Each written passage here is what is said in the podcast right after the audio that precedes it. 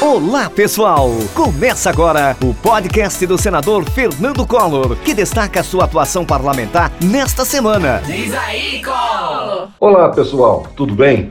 A semana de trabalho foi marcada pelo esforço concentrado no Senado Federal e as reuniões com prefeitos alagoanos. Tive a satisfação de receber o prefeito de Branquinha, Neno Freitas, o meu amigo e líder político, Neno Dalage, o prefeito de Santana do Mundaú, Arthur Freitas, o ex-prefeito e procurador de Justiça de São José da Laje, Rodrigo Valença. Apresentei aos prefeitos as soluções, as demandas pedidas por cada um deles para o seu município. O nosso gabinete está sempre à disposição da agenda em defesa do fortalecimento desenvolvimento dos municípios, pessoal. Vamos juntos. No Senado, participei do esforço concentrado para análise de matérias importantes para o Brasil. Após um amplo debate nas comissões permanentes da Casa, aprovamos os nomes dos indicados para funções de ministros em tribunais superiores e também para agências reguladoras, além de embaixadores. A todos desejo sucesso na missão de representar bem o nosso país em postos estratégicos. Celebrei a excelente notícia de que a fila de internação por Covid-19 nas UTIs do Brasil despenca. Os dados mostram que a queda já é superior a 80%.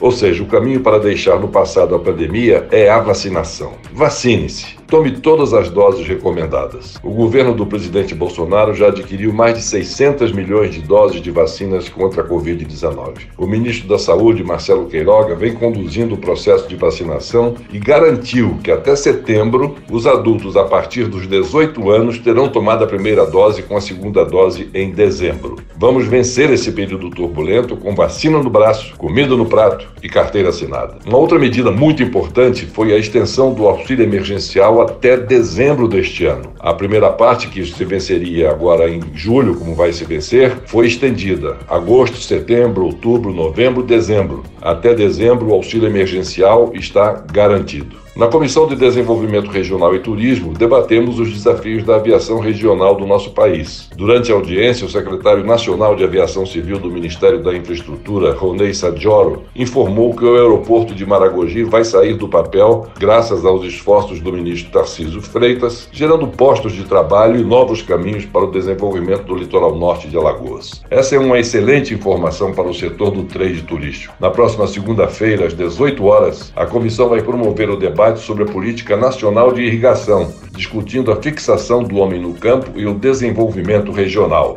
Não percam! No TBT, recordei um histórico comício da campanha presidencial na querida Arapiraca, no agreste de Alagoas. Ao lado do então prefeito Zé Alexandre, do meu amigo Severino Leão e do governador Moacir Andrade, fui recebido pela população em uma grande festa da democracia. Durante o comício, fui agraciado pela Câmara com a comenda Manuel André, a mais alta honraria concedida pelo Poder Legislativo local. Como as imagens atestam, meu carinho e compromisso com Arapiraca é histórico e permanente. Quer saber como foi?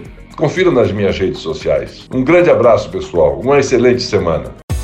Acompanhe a atuação do senador Fernando Collor pelas redes sociais: Twitter, Instagram e Facebook.